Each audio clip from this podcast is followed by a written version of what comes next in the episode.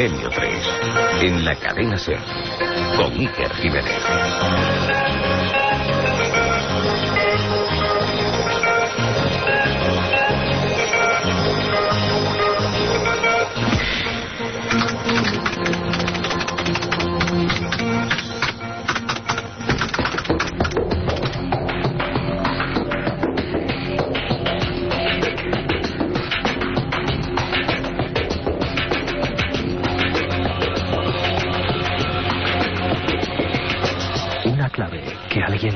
Hace miles de años.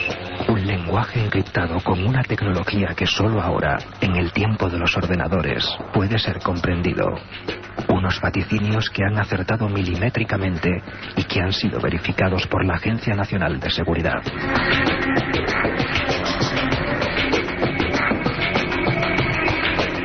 En sus profecías aparecen datos del pasado y el futuro, hechos históricos, catástrofes y personajes concretos. Todo eso y mucho más se esconde en el código secreto de la Biblia.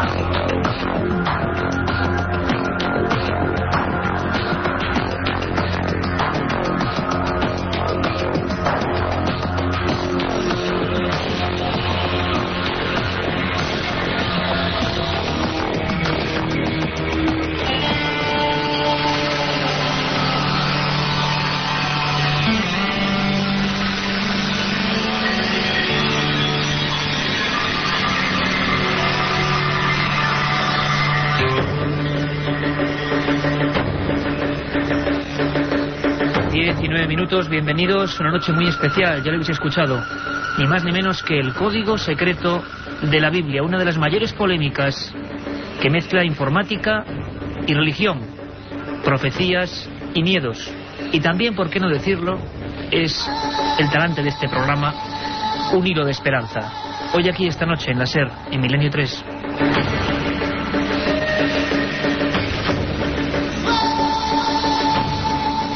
Y es que desde hace miles de años se habla de los cabalistas, de la cábala, surgidos en las tierras babilónicas. Eran personas que pensaban que en las Sagradas Escrituras había algo oculto. Y idearon un lenguaje, una forma. Eran como detectives sabios que buscaban el otro sentido de esas palabras escritas, supuestamente de origen divino. Dicen, o al menos algunos libros apócrifos dicen, que cuando Moisés recibió aquellos preceptos, había unos que eran declarantes o que podían ser públicos y había una información que debía ser ocultada. Desde entonces, desde hace miles de años, muchas personas en todo el mundo han buscado eso. Lo que se oculta al otro lado es esas palabras sagradas.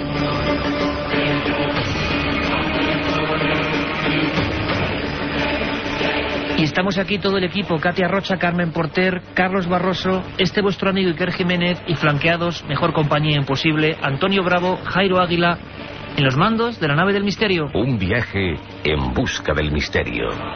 Milenio 3. En la SER.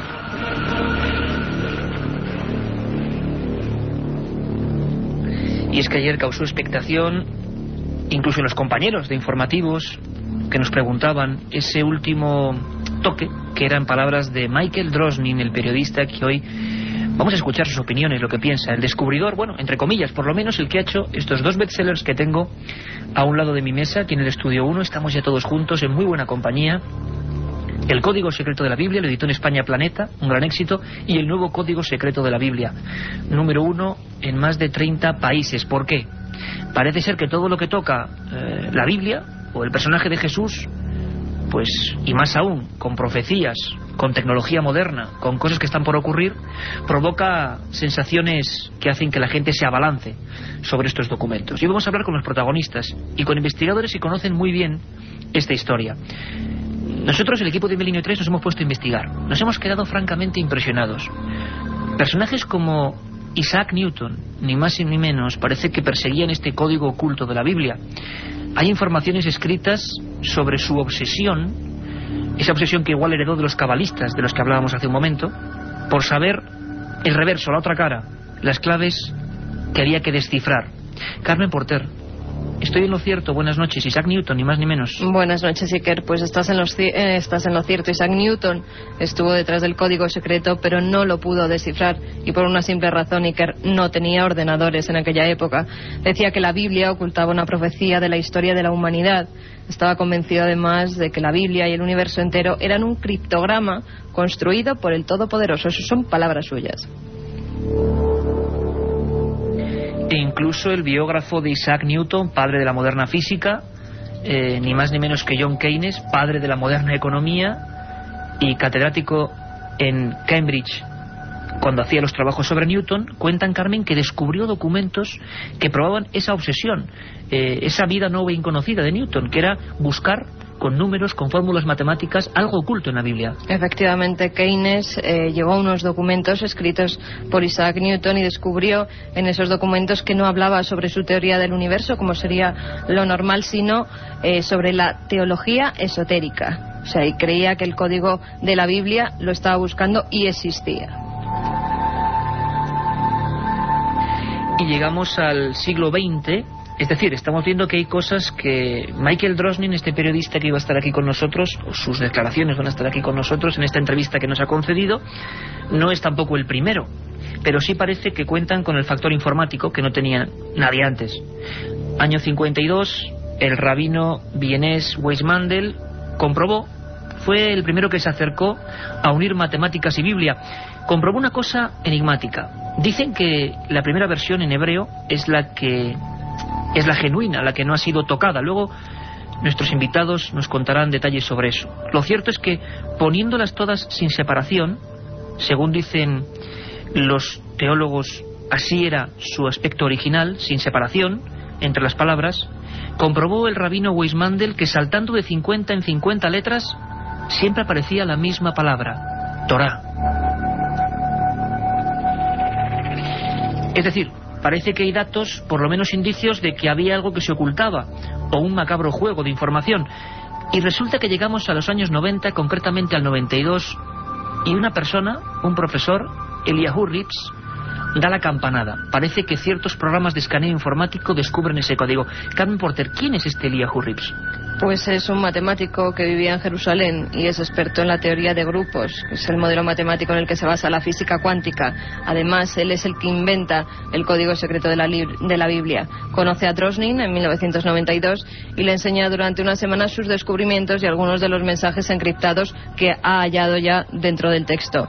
Rips elabora un modelo matemático que, aplicado por ordenador, confirma la codificación del Antiguo Testamento. Y lo que hace, y esto sí que es difícil, y ayer lo hablaba con uno de nuestros jefes, con Mareno Revilla, y me decía, Iker, por favor, hay que explicar muy llanamente, muy sencillamente, para que todo el mundo nos entienda a través de las palabras qué es el código de la Biblia. Eh, Carmen, no sé cuántos son, tienes tú por ahí el dato, ¿cuántos son las palabras concretas que tiene la Biblia en hebreo? 304.805, exactamente. Bueno, pues este programa, para que todo el mundo nos entienda, porque esta noche va a ser muy importante que todos tengamos en la mente qué hace este programa, digamos que escanea eh, esa primera versión en hebreo eh, de la Biblia, une todas las palabras y busca, mm, bueno, mm, digámoslo así, como en una sopa de letras cibernética, algunas cuestiones proporcionales. Por ejemplo, eh, con ese teclado de ordenador que empezábamos hoy el programa, imaginaros que ponemos Isaac Rabin, el nombre de aquel primer ministro. Pues quizás en otros muchos libros, en otros muchos textos, nunca habría esas letras conjuntando ese nombre. Además, el concepto de sopa de letras es interesante, o crucigrama, porque las palabras que busca el código de la Biblia pueden ser en horizontal, en vertical, en diagonal. Y este programa, que se ha probado con 10 millones de libros aleatoriamente para ver si ocurría lo mismo en otros, no daba ningún resultado. Guías de teléfonos, el libro Guerra y Paz, bueno, un montón de cosas, durante años no daba ningún resultado. Solamente con la Biblia. Solamente con la Biblia aparecían algunas palabras o algunos nombres y en el mismo espacio, cruzándose a veces, con la misma proporción, no una letra aquí, otra allá, sino palabras y bloques al revés, en diagonal, pero enteras, aparecían cosas concordantes. Por ejemplo, con Isaac Rabin aparecía la palabra asesino que asesinará.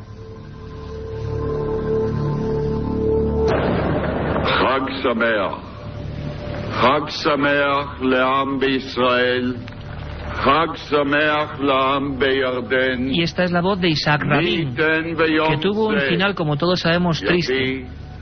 La historia del código de la Biblia se hace célebre porque este periodista del Washington Post y de Wall Street Journal, Michael Drosnin, autor de este código secreto de la Biblia, afirma que un año antes, cuando ve que en esa primera prueba con el código sale Isaac Rabin y cruzándose en su nombre asesino que asesinará, le escribe y le advierte.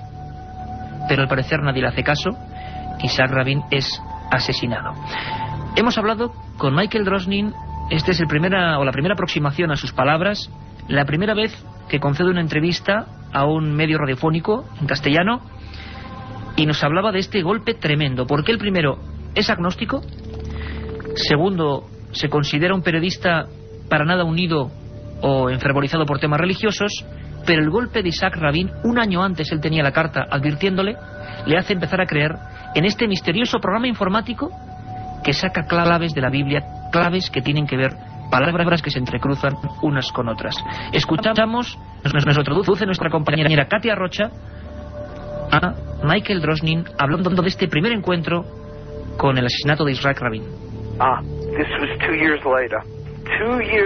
Dos años después de hablar con el famoso matemático israelí que descubrió el código secreto de la Biblia y de haberme dado una copia completa del programa informático que había creado, entonces comprobé que el nombre del primer ministro israelí, Isaac Rabin, aparecía codificado en la Biblia y cruzando su nombre, como en un crucigrama, las palabras asesino que asesinará. Me dejó impactado y fui a Israel para reunirme con el amigo más cercano del primer ministro. Y esa misma noche, tras la reunión, llamó a Rabin y le entregó mi carta al día siguiente en la que le contaba lo que había descubierto, que la única vez que su nombre aparecía en el código de la Biblia, asesino que asesinará cruzaba su nombre y debía tomárselo en serio, porque el asesinato de Kennedy estaba también en el código secreto de la Biblia. Esto fue un año antes de su muerte. Aquí estamos, eh, la penumbra muy especial desde luego con las informaciones, lo que vamos a hablar, tal y como está el mundo, pues a uno se le pone la carne de gallina, aunque siempre lo digo, somos optimistas y esto puede ser, pues bueno, una simple casualidad o no. No sé qué pensaréis vosotros. Don Javier Sierra, compañero de este equipo, buen amigo y director de la revista Más Allá, Buenas noches. Buenas noches, Iker. ¿Impresionante o no? Impresionante e impresionado, porque mm, este libro, El Código Secreto de la Biblia, eh, que se publicó hace unos años, en 1997, a fecha de hoy, a fecha del 2003, todavía no ha recibido ninguna refutación por parte de ningún organismo científico, eh, pese a los intentos que ha habido, evidentemente, de decir que todo esto eran eh, poco más o menos que casualidades aritméticas en un texto de 300 o 4.000 caracteres, como decía antes Carmen Porter. Pues pese a ello y pese a los esfuerzos de muchos eh, matemáticos en todo el mundo, por cierto, ninguno de ellos españoles, invito a si hay algún matemático español a que, empiece a interesarse por este asunto, pese a ello nadie ha podido refutar la contundencia de, bueno, de la existencia de un código dentro de la, de la Biblia. Y es más, Javier, hay un personaje importante en esta trama, poniendo, digamos, todas las cartas sobre la mesa, que es Harold Gangs, que es alguien que intenta demostrar que es un fraude, el código secreto de la Biblia, cuando hay un gran impacto, año 97 a nivel mundial, hablamos de 30 países número uno el libro en países como Estados Unidos, Francia, Reino Unido, Alemania, Israel, Italia. Em, Carmen, ¿quién es Harold Gans? Pues Harold Gans es un decodificador de la Agencia Nacional de Seguridad de los Estados Unidos. Como bien has dicho antes, Iker cree que el código secreto de la Biblia, inventado por Rips, es un fraude e intenta desenmascararlo. Él mismo crea un código para aplicarlo a la Biblia y ve que realmente lo que Rips ha descubierto es un, es un pelotazo, pero mundial. Dice que, que lo que hay allí es verdad y que el código revela muchas cosas, tanto pasadas como futuras, de nuestra vida. Y hemos querido trazar línea directa rápidamente con Washington. Allí está nuestro corresponsal, nuestro amigo y compañero Javier del Pino, y le hemos pedido que con la maestría que él suele realizar y la síntesis, nos diga cómo ha sido la repercusión en ese país del código de la Biblia, qué piensa la gente de Drosnin y también incluso, ¿por qué no?, pues que ponga un punto crítico, que es el que realiza o abandera una parte de la sociedad americana que no puede creer esto. Nos lo cuenta Javier del Pino. Buenas noches. Uno de los elementos que más crédito han proporcionado a Michael Drosnin es su currículum. Haber sido columnista del Washington Post y del Wall Street Journal hace pensar que su aproximación es puramente periodística. Además, Drosnin se declara agnóstico, es decir, no tiene intenciones religiosas en su trabajo y no pretende demostrar la existencia de Dios. Pero al mismo tiempo, los críticos dicen que Drosnin se escuda mucho en esa profesión de periodista, como queriendo demostrar una credibilidad de la que quizá carece. En Estados Unidos, el libro ha tenido solamente un éxito relativo. Los medios no se volcaron en la obra cuando se publicó hace cinco años. El libro sí tuvo un cierto renacimiento después del 11 de septiembre, cuando empezaron a circular de nuevo las leyendas urbanas, las profecías de Nostradamus y cualquier texto capaz de predecir un desastre. Los americanos descubrieron que buena parte de su historia está reflejada en ese libro de Drosnin, el asesinato de los Kennedy, el atentado de Oklahoma, la llegada a la Luna, incluso el caso Watergate o la presidencia de Bill Clinton. Pero hubo también muchos estudios independientes de matemáticos y científicos que acusan a los defensores del código de ampararse en un concepto nada fiable, que es la probabilidad matemática.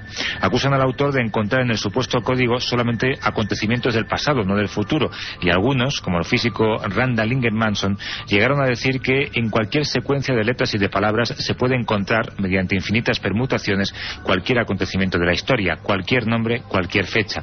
Entre las críticas que se publicaron en su día hay de todo, desde quienes hablan de una nueva manera de entender la Biblia hasta quienes se declaran tan escépticos como para haber tirado el libro a la basura. Milenio 3, con Iker Jiménez, en la cadena Ser. Javier Sierra, em, ¿por qué la Biblia y no otro elemento? ¿Y por qué la Biblia en hebreo? ¿Y por qué la Torá? Es decir, los cinco primeros libros de la Biblia, el Génesis, el Éxodo, el Levítico, los Números y Deuteronomio. Bueno, aquí hay una historia interesante. Eh, es una antigua creencia judía que ahora quizá cobra sentido a la luz de lo que estamos exponiendo aquí esta noche.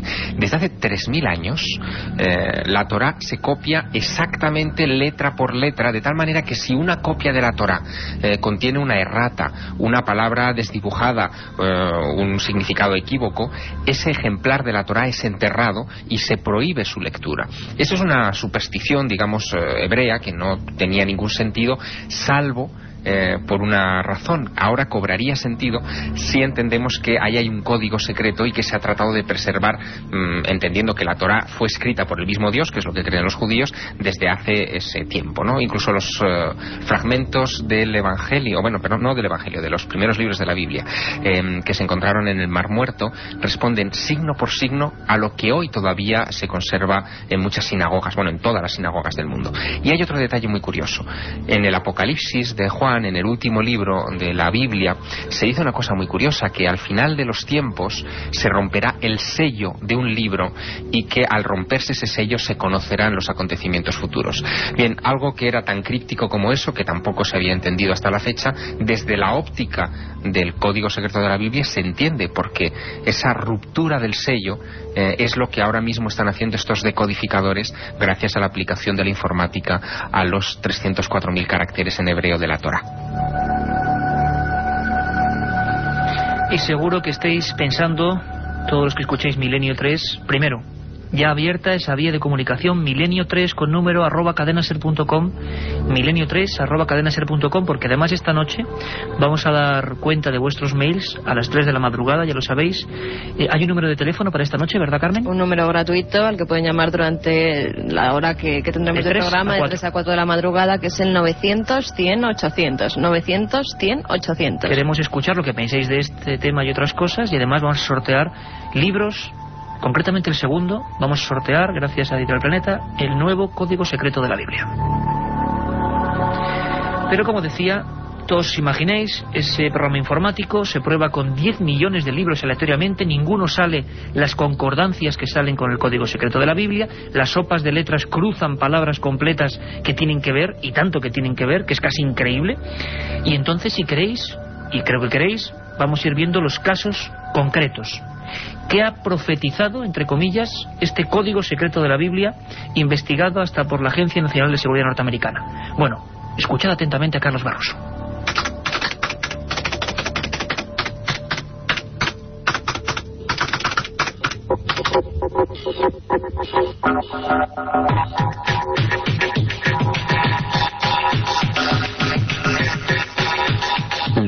de caracteres de la Biblia en hebreo, colocados sin espacio entre ellos y escaneados por el programa informático de los profesores Eliahu Reeves y Rottenberg, arrojan sorprendentes revelaciones. Entre cruzadas aparecen palabras clave como Hitler y nazi, Apolo 11 y Luna, o Torres Gemelas, atentado y avión.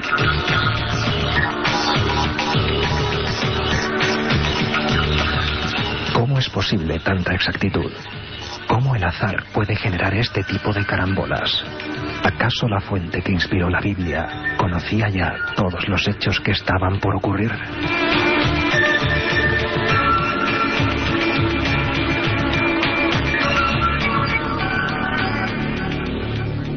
Bueno, esa es la gran duda, ¿no? Si está escrito algo que contiene el futuro y el pasado, es lógico preguntárselo. Si lo hicimos, la cuestión, la pregunta, a Michael Drosnin, el autor de estos libros bestseller mundial y sobre todo bestseller en polémica también. Le preguntábamos sin ese código, sin esas pruebas realizadas por Eliyahu Rips, profesor de la Universidad Hebrea de Jerusalén, aparecían, por ejemplo, Luna y Hitler. Y si poniendo Luna y Hitler, ¿con qué palabras se cruzaban? Escuchamos. Codificado en la Biblia aparece no el nombre de Neil Armstrong, pero sí las palabras hombre en la luna, Apolo 11 y la fecha exacta que Armstrong pisó la luna, todo ello entrecruzado en un texto de 3.000 años de antigüedad.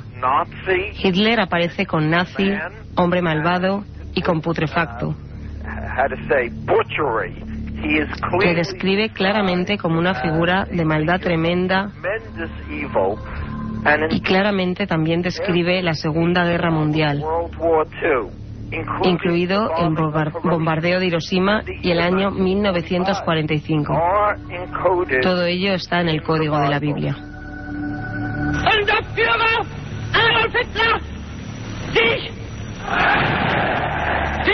Esta voz, esta voz terrible de Hitler dirigiéndose a sus tropas da hasta miedo ponerla a estas horas.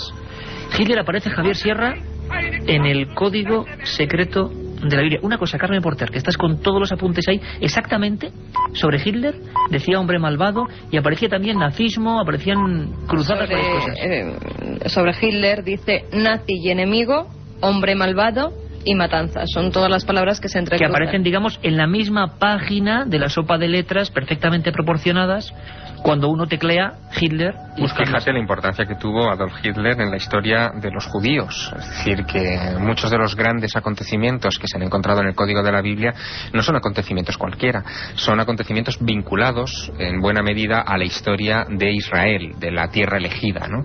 Eh, para, para, las creencias de Bueno, vamos a ver.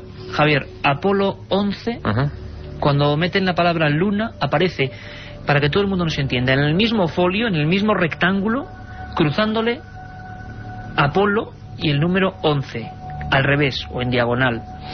Aparecen eh, fechas que se corresponden no con otros números, pero ¿esto es posible o podríamos hablar de una carambola matemática? Lo bueno, que pasa que... lo importante es cuantificar esa carambola matemática. Mira, hay una, una de las partes cuando se inició la investigación sobre el código secreto de la Biblia eh, que a mí me, me, llamó la atención, que fue un experimento que se publicó además en una revista científica eh, que llamaban, lo llamaron el experimento de los doce rabinos.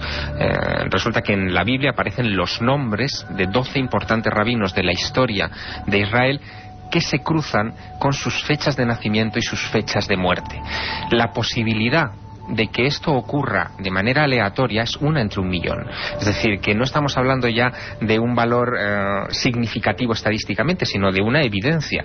Una entre mil sería significativo, una entre diez mil eh, sería un, un, acierto ya que se saldría de lo, digamos, de lo probabilístico, pero una entre un millón es algo que se ha querido codificar deliberadamente ahí dentro. No todas las informaciones que aparecen en el Código Secreto de la Biblia ni en los libros de Michael Drosnin tienen ese valor estadístico, es decir, eh, que se cruce Bin Laden con atentado, bueno, Bin Laden mm, es una palabra relativamente sencilla, eh, que se cruce con atentado o con agresión, que es una palabra que aparece muchas veces en la Biblia, eh, es relativamente fácil. La probabilidad puede ser una entre 100.000 importante, pero no es como una entre un millón.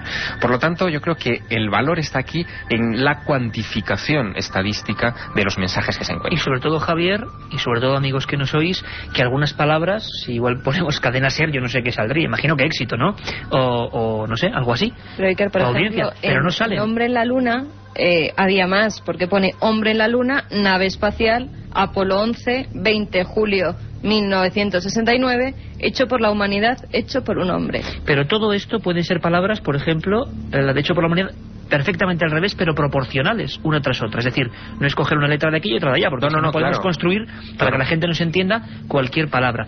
Eh, son palabras proporcionales en esos crucigramas, sopas de letras, que aparecen cuando nosotros buscamos una palabra concreta. Miles de palabras, no aparece nada. Si pusiéramos nuestros nombres no sé qué saldría, pero no saldrá nada, o muchos nombres no sale nada. Solo con algunos que precisamente son hechos importantes para la humanidad, aparece reflejada palabras concordantes. Y si algo ha sido importante para la humanidad, sin duda alguna, en los últimos tiempos, ha sido el atentado en las Torres Gemelas, el 11 de septiembre. Vamos a escuchar, porque es muy duro y nunca lo había contado hasta ahora, lo que le cuenta, nos cuenta y traduce Katia Rocha, Michael Drosnin, el periodista del Washington Post. Cuando Rabin fue asesinado ya creía en el código con toda seguridad. Pero cuando el 11 de septiembre tuvo lugar, cuando vi con mis propios ojos y desde mi tejado cómo el segundo avión se estrellaba contra la torre y después ambas torres se desplomaban, y esos hechos los busqué y los encontré en el código, con todo detalle, las torres gemelas, los aviones, desplomarse, todo aparecía en el código en el mismo lugar, en un texto de 3.000 años de antigüedad, y yo lo estaba viendo realizarse en cuestión de minutos ante mis ojos. Fue entonces cuando creí no solo en que el código era real, sino que todos los peligros que el libro advertía eran totalmente reales. He estado tres veces con el jefe de los servicios de inteligencia israelí. También en el Pentágono con el Servicio de Inteligencia Militar americano. Ellos tomaron el código secreto de la Biblia realmente en serio. De hecho, lo están usando ahora mismo para cazar a Osama Bin Laden. La otra realidad. Milenio 3. En la cadena Ser. 1937. 200 personas mueren trágicamente en el santuario de la Virgen de la Cabeza. 1971 aparece el fenómeno de las caras de Belmes. 2003. ¿Qué relación existe entre estos dos episodios? Descúbralo en Tumbas sin nombre. Un apasionante libro de Iker Jiménez y Luis Mariano Fernández. Una tragedia, un misterio, una investigación. Editado por Editorial Edad. Un viaje en busca del misterio. Milenio 3, en la SER.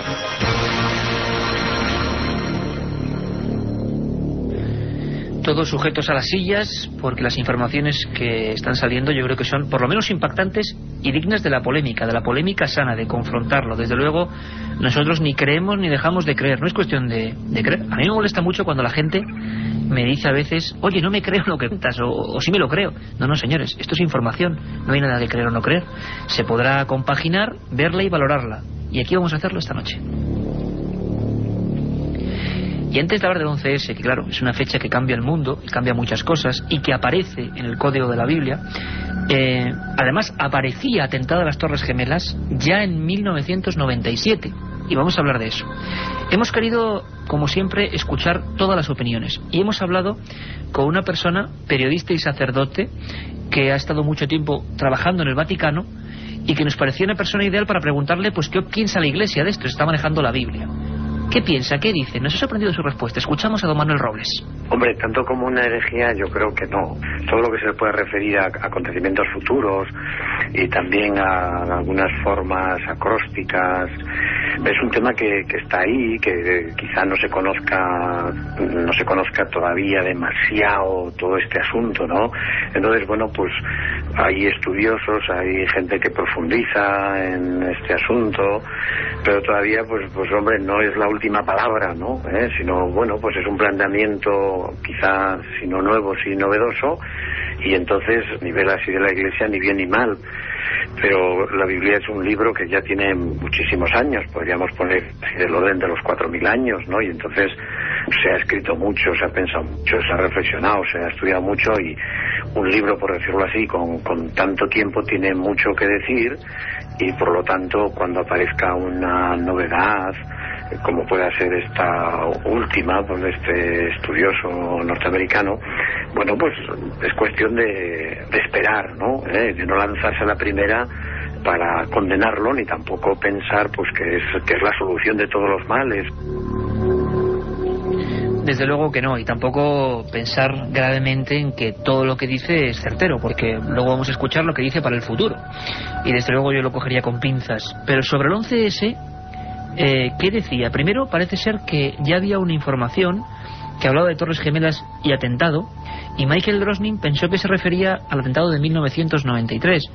Y, y, claro, no buscó la palabra avión. Y ahora se cercioraban de que en esa misma página, vamos a llamarlo así, donde aparecen torres gemelas, torres hermanas, en, la palabra en concreto, aparece avión. ¿Qué, ¿Qué, aparece exactamente cuando se teclea eso en el código de la Biblia? Exactamente, hay cuatro palabras que son torres gemelas, derrumbadas, dos veces y avión.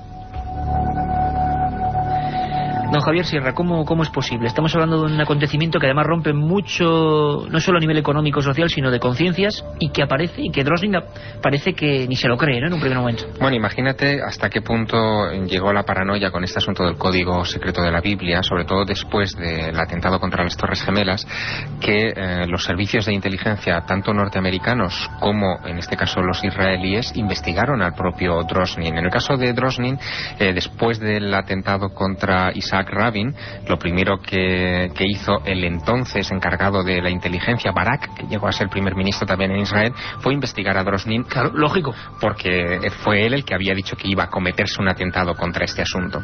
Después de la caída de las eh, Torres Gemelas, eh, Michael Drosnin consulta en su ordenador rápidamente mm, a ver si, si ve algo relativo a ese atentado que ocurre delante de él, porque él lo ve desde Manhattan. Él, vive enfrente de, él vive enfrente de las Torres Gemelas. Él ve que aquello es una escena apocalíptica, nunca mejor dicho, aquí en el sentido eh, propio del término, y lo consulta, descubre que ese, ese asunto está ahí y de nuevo eh, encuentra una serie de pautas en los días siguientes que mm, forzosamente llaman la atención de los servicios de inteligencia de muchos países. Entre otras cosas encuentra que Bin Laden está codificado cerca de las Torres Gemelas, que es... O sea, las letras Bin, Bin Laden. Y no solamente eso, sino que hoy día en estos momentos, eh, los servicios de inteligencia norteamericanos, pero especialmente el Mossad, tienen en su mesa de trabajo una información que les ha facilitado el propio Michael Drosnin, que ha aparecido en el Código Secreto de la Biblia y que no divulga en su libro. Y es que junto a Bin Laden, él ha descubierto otras eh, cuestiones como, por ejemplo, ciudad refugio, capturado, se movió y fue asesinado. Es decir, la Biblia predice que a Bin Laden le van a capturar da el nombre de una ciudad donde está refugiado y ese nombre el propio Michael Drosnin lo ha puesto en manos del Mossad para que busquen a Bin Laden. Y hablamos de mandatarios, hablamos de cómo el Mossad investiga a una persona que un año antes dice que Isaac Rabin va a ser víctima de un atentado y luego ocurre, claro. Y con eso empieza toda esta este mare magnum de cosas absolutamente increíbles y, y bueno, que están ahí se ha reunido con muchos mandatarios. Michael Drosnin, después de 15 años sin que Arafat, Yasir Arafat, reciba ningún periodista norteamericano, lo ha recibido a él. Eh, casi más en su versión de profeta periodístico que de informador. Bueno, todo esto nos lo cuenta Carlos Barroso.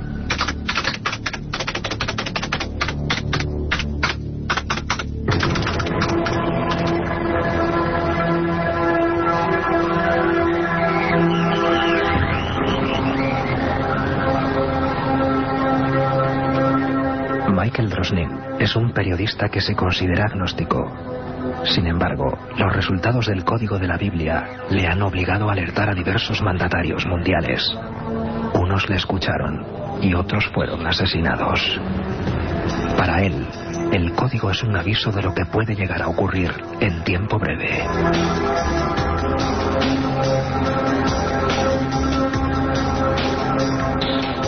En los criptogramas, con las palabras perfectamente encadenadas, se repite con insistencia una fecha inquietante. El año 2006, cruzado con las palabras holocausto nuclear o fin de los días.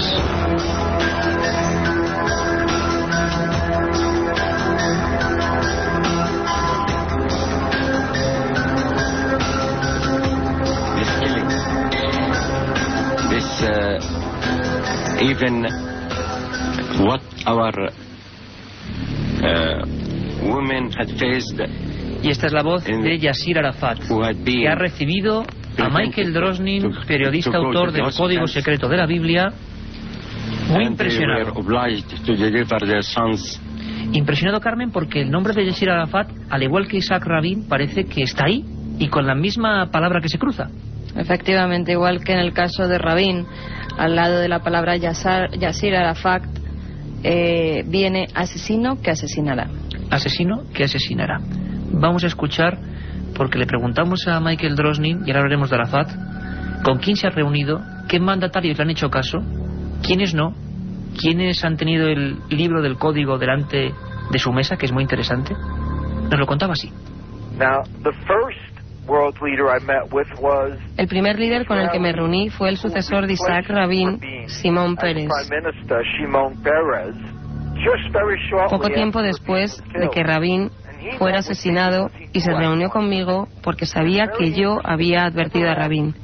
Y muy interesante fue que nunca preguntó lo que el código decía sobre él, que por otra parte habría sido lo normal. Él solo quería saber qué decía sobre Israel. Y responderle no fue nada fácil. Le dije, holocausto en Israel. Atomic Holocaust. Pérez lo tomó muy en serio, aunque no es nada religioso. Él es el principal responsable en crear el programa de armas nucleares de Israel. Y él sabía lo peligroso que podía ser el terrorismo nuclear. De hecho, días después, di un discurso en el cual nunca mencionó el código de la Biblia, pero sí la mayoría de las advertencias que le había hecho. También me he reunido con su enemigo, Yasser Arafat, el líder de los palestinos, durante más de dos horas en Ramallah.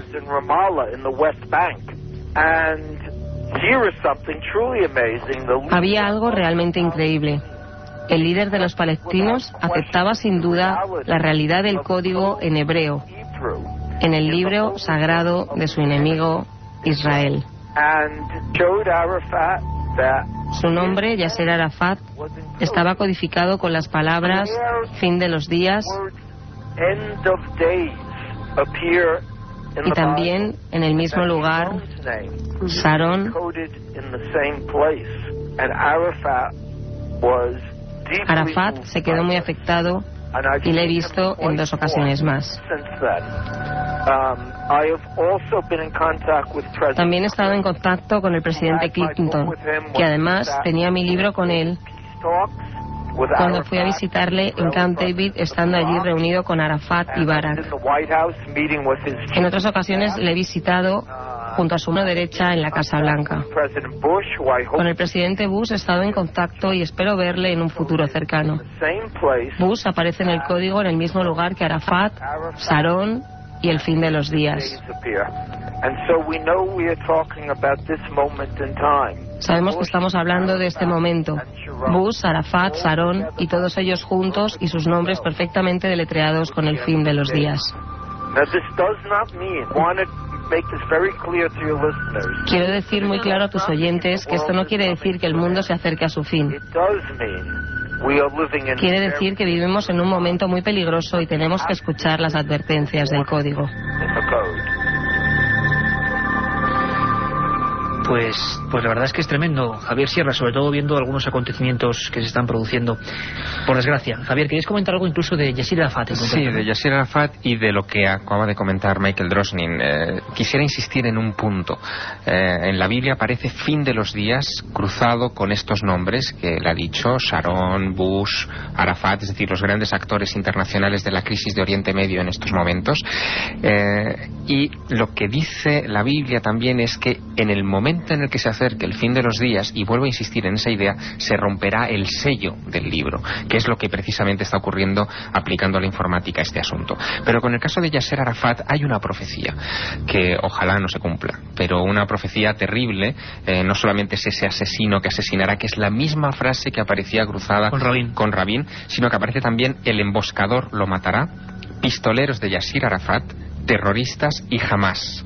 Es decir, según la interpretación que da Michael Drosnin de lo que aparece en esos apartados de la Biblia, eh, el propio Yasir Arafat está amenazado de muerte por su propia gente, es decir, por los propios eh, o por el propio grupo fundamentalista Hamas, que es una advertencia a tener eh, realmente en cuenta y que ha hecho que Yasser Arafat durante eh, las intervenciones públicas que él tuvo durante el año 2001-2002 cuando él conoció estas informaciones apareciera visiblemente nervioso. De hecho, el propio Drosnin en su libro cuenta cómo en muchas de estas intervenciones aparecía con eh, el labio, él hablaba del labio inferior temblando, mm, no por una enfermedad, sino impactado con todas estas informaciones que, le estaban llegando porque él cree en ello. Claro, lo que es enigmático, Javier, es que después de 15 años sin recibir a periodistas norteamericanos, bueno, pues quede con con Drosnin cara a cara eh, dos ocasiones, ¿no? Sin embargo, cabría la posibilidad, que por supuesto yo creo que puede caber, de que también este hombre se le ha ido el asunto porque o que haya un vínculo o una posibilidad de fraude se ha comprobado. Parece ser que el primer análisis de este asunto se realiza en la prestigiosa revista científica eh, Estadística Científica Norteamericana y como tú decías antes, nadie lo ha refutado.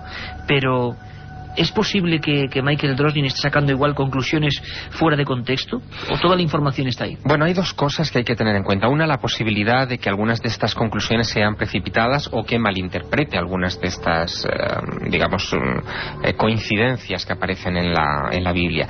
Y la otra posibilidad, nada desdeñable, es que se esté haciendo algún tipo de uso de este tipo de profecías por parte de los servicios de inteligencia. Es decir, eh, nada más interesante para el Mossad que poner nervioso a su enemigo Yasser Arafat haciéndole llegar un periodista con unas informaciones que hablan de que le pueden asesinar en cualquier momento. Nada más importante. Aunque es obvio que le pueden asesinar a, cualquiera de estas personas que está en ese nivel, ¿no? No, uno piensa que nadie, que está en esos niveles y máxime en un país, en, un país eh, en conflicto como es Israel desde hace tantos años es, mm, piensa que está a salvo de un atentado o de cualquier tipo de acción de guerra, ¿no? Pero mm, el hecho de que aparezca escrito o aparentemente escrito en un texto de hace como mínimo 3.000 años, pues la cosa cambia. Eh, el miedo se te cuela por dentro y desde luego es un arma mm, peligrosísima. Lo mismo es aplicable a Clinton, eh, que aparece en bastantes ocasiones en el Código Secreto de la Biblia relacionado con varias de las cosas que ocurrieron a lo largo de su mandato, y con George Bush actualmente, o con Ariel Sharon, que también aparece en unas circunstancias Clinton, bastante al parecer, eh, sí le ha recibido, pero Bush no, no, ha, querido enfrentarse a esta historia en del Código Secreto de la Biblia. Le preguntábamos a, a este hombre, a Michael Drosnin, imaginaros el calibre de la polémica que ha montado a todos los niveles, religioso, informativo, informático. El que parece que siempre está más eh, en la sombra es el creador del programa, pero ante todo, después de seis años de vigencia pública de este asunto, nadie ha refutado el asunto de que ahí están las palabras en hebreo, comprobables para cualquier persona. Y desde aquí lanzamos el reto. Si cualquier, como decía Javier, matemático informático español tiene algún análisis que pueda tirar por tierra esto, pues casi lo agradecemos, ¿no? Y le pasamos el programa para, que, para que lo utilicen. Porque, mm, Javier, eso lo contaremos más adelante, tú vas a eh, sacar a la luz ese programa informático concreto que creo que es otro pelotazo del que hablaremos con, con puntos y comas. Lo contaremos. Le preguntábamos a este hombre, a Michael Drosnin, ¿Qué significa eso de fin de los días concreta y exactamente? Nos contaba esto. Fin de los días, holocausto nuclear y guerra mundial están codificadas en el código secreto de la Biblia con la misma fecha, año 2006. En otras palabras, según el código, tenemos tres años para tratar de descubrir cómo cambiar nuestro futuro para que el hombre pueda sobrevivir. Es muy interesante que en un texto antiquísimo llamado el Talmud, de dos mil años de antigüedad, que está en la Biblia, dice que el destino está escrito, pero la libertad de acciones está garantizada. Milenio 3, con Iker Jiménez, en la cadena Ser. Milenio 3 con número arroba cadenaser.com, Milenio 3 arroba cadenaser.com, nuestra vía de contacto con vosotros. Eh, nos preguntéis constantemente dónde podéis, quienes se pierdan el programa, eh, volver a escucharlo a través de la red, lo repetimos constantemente. Tenemos dos páginas, www.ikerjiménez.com, la página donde están los archivos de Milenio 3, y milenio3.net. Las páginas, por supuesto, con el permiso de la cadena SER, donde si os perdéis algún programa, ahí tenéis los archivos. Estamos hablando de fin de los días, de palabras muy fuertes y del 2006, pero Carmen Porter, tienes ahí todos los datos. ¿Aparece realmente 2006 o no aparece 2006? Tal como el número 2006 no aparece, aparece fin de los días 5766. Lo que pasa que es el año hebreo correspondiente a nuestro año 2006. Y le preguntábamos, además creo que esto es algo lógico que todos nos estamos preguntando al mismo tiempo, Javier Sierra el primero, le preguntábamos a Drosnin, bueno, esto está ahí, pero entonces, ¿quién escribió el código? ¿Quién lo hizo? ¿Quién lo cifró? ¿Quién lo metió ahí? ¿Para qué? ¿Con qué sentido? Y esto no respondía. Así es. El científico que descubrió el código secreto de la Biblia, el profesor Eliahu Reeves, cree saber la respuesta. Es obvio que Dios escribió la Biblia. Y lo sabemos porque la Biblia lo dice. y por ello también debió crear el código. Pero yo no soy creyente, incluso ahora que sé que el código es real. Alguien debió crearlo, pero no es una inteligencia humana, que puede ver a través del tiempo. to the Bible code. He comenzado un proyecto arqueológico para buscar la clave del código de la Biblia. Y eso está actualmente en el código junto a la palabra clave. Ambas entrecruzadas, de nuevo como en un crucigrama, en dos ocasiones por la palabra obelisco. Nosotros sabemos que sigue habiendo obeliscos que se han llevado a Egipto, Nueva York, Roma, Inglaterra. Pero en el código lo que dice es que encontraremos la respuesta al misterio en un obelisco que está muy cerca del Mar Muerto. Esto es muy interesante porque el Mar Muerto está entre Jordania e Israel. Y es exactamente allí donde la copia más antigua de la Biblia fue encontrada. Esas son las palabras de Michael Drosnin. Se habla concretamente de Lisán, si no recuerdo mal, junto al Mar Muerto. Se nos pone la carne de gallina porque todos los que estamos en esta mesa hemos estado por allí y no hace mucho. Y ayer mismo Francisco Contreras nos hablaba pues casi al lado de un obelisco de estos. Javier, eh, un lugar muy concreto obeliscos, ¿qué pintan los obeliscos en esta historia? ¿Es como absurdo o no? Bueno, es aparentemente absurdo, pero hay que explicar una cosa. Eh, el lugar de la Biblia donde se cruza esto, es decir, la palabra obelisco con código de la Biblia, con clave del código de la Biblia, eh, a eso se ha cuantificado estadísticamente y hay una probabilidad, de nuevo, entre un millón de que esas palabras aparezcan codificadas. Luego, para Michael Drosny y para el científico Eliyahu Rips, em, ahí se encuentra algo muy importante para entender el código. Date, cuenta de una cosa, que el código de la Biblia es para esta gente lo que para la medicina es, mm, eh, digamos, el, código genético, ¿no? El, eh, digamos, todo lo relacionado con el origen de la humanidad. Nosotros sabíamos que existían genes mm, sueltos que daban color a los ojos, que daban color al pelo, pero no teníamos una idea global de cómo era ese genoma humano que ahora ha terminado, digamos, de descifrarse. Lo del código de la Biblia es lo mismo, es decir, tenemos frases sueltas, torres gemelas que se cruzan con avión, Hitler que se cruza con putrefacto o con enemigo, tenemos cosas de ese estilo, pero no sabemos exactamente qué es lo que nos quiere decir en su totalidad. El código de la Biblia, cómo se puede descifrar esa segunda lectura. Y eso es lo que está buscando en estos momentos Michael Drosnin con la ayuda de estos y matemáticos. fíjate qué interesante, Javier, porque nos das paso, vamos a ver si tenemos tiempo para este último fragmento. Le preguntaban sobre, o metieron una palabra que tú has dicho, clave, ADN, la clave de la vida. Y fijaros muy atentamente, o escuchad muy atentamente, mejor dicho, qué dice el código secreto. Tienes que entender que yo no soy creyente, ni tampoco soy un New Age. ¿Sabes lo que quiero decir con esto, no? Soy un investigador, un reportero.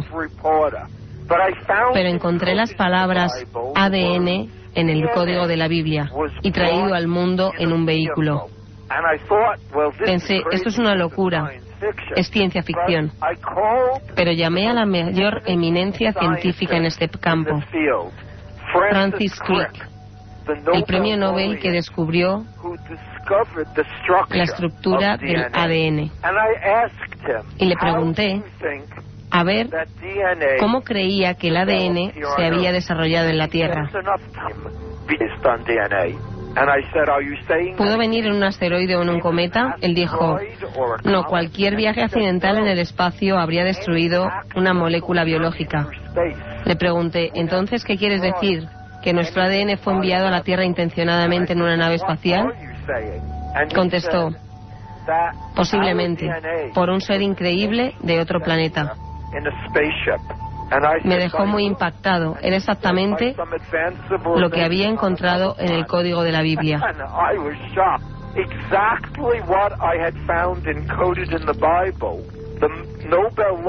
El premio Nobel que descubrió la estructura de la molécula de la vida, el ADN, ahora me estaba diciendo que él también creía que había sido enviado aquí intencionadamente en un vehículo por extraterrestres. Florence Crick, ni, más ni menos. Francis Crick, perdón, eh, descubridor de la molécula de ADN. Ahí estaban las palabras de Michael Drosnin por vez primera para una radio en castellano. Javier, rapidísimamente en Muy titulares. Profecías del código. Sí, profecías del código que según Drosnin son advertencias que podemos evitar. Todo esto no Eso es que esté escrito, sino que se puede evitar. Prevé un ataque a nuclear, nuclear contra Nueva York en el 2004, el año que viene. Eh, dice, las palabras ataque atómico, Nueva York, Jerusalén y misil se cruzan con la fecha 2004. Y prevé para el 2005 un ataque de viruela contra Jerusalén del que da incluso el número de víctimas, 14.700. Bueno, a ver si también dice cosas positivas, ¿no? Ojalá. Ojalá. Y que Este yo me quedo es- con una cosa. En el fin de los días, por fin nos dice, el código salvará. El código salvará. Vamos a ver. Aquí ha estado Michael Drosnin, periodista del Washington Post, eh, libro más vendido en 30 países, El código secreto de la Biblia. Nunca había para un medio eh, radiofónico en castellano y hemos tenido las opiniones de todos. Ahora os toca a vosotros pensar, como a nosotros, desde luego. Nos escuchamos de 3 a 4 con vuestras opiniones y os dejamos ya con el maestro, don Javier Manzano. Reflexionad porque el programa creo que es para ello. Un viaje en busca del misterio. Milenio 3. En la SER.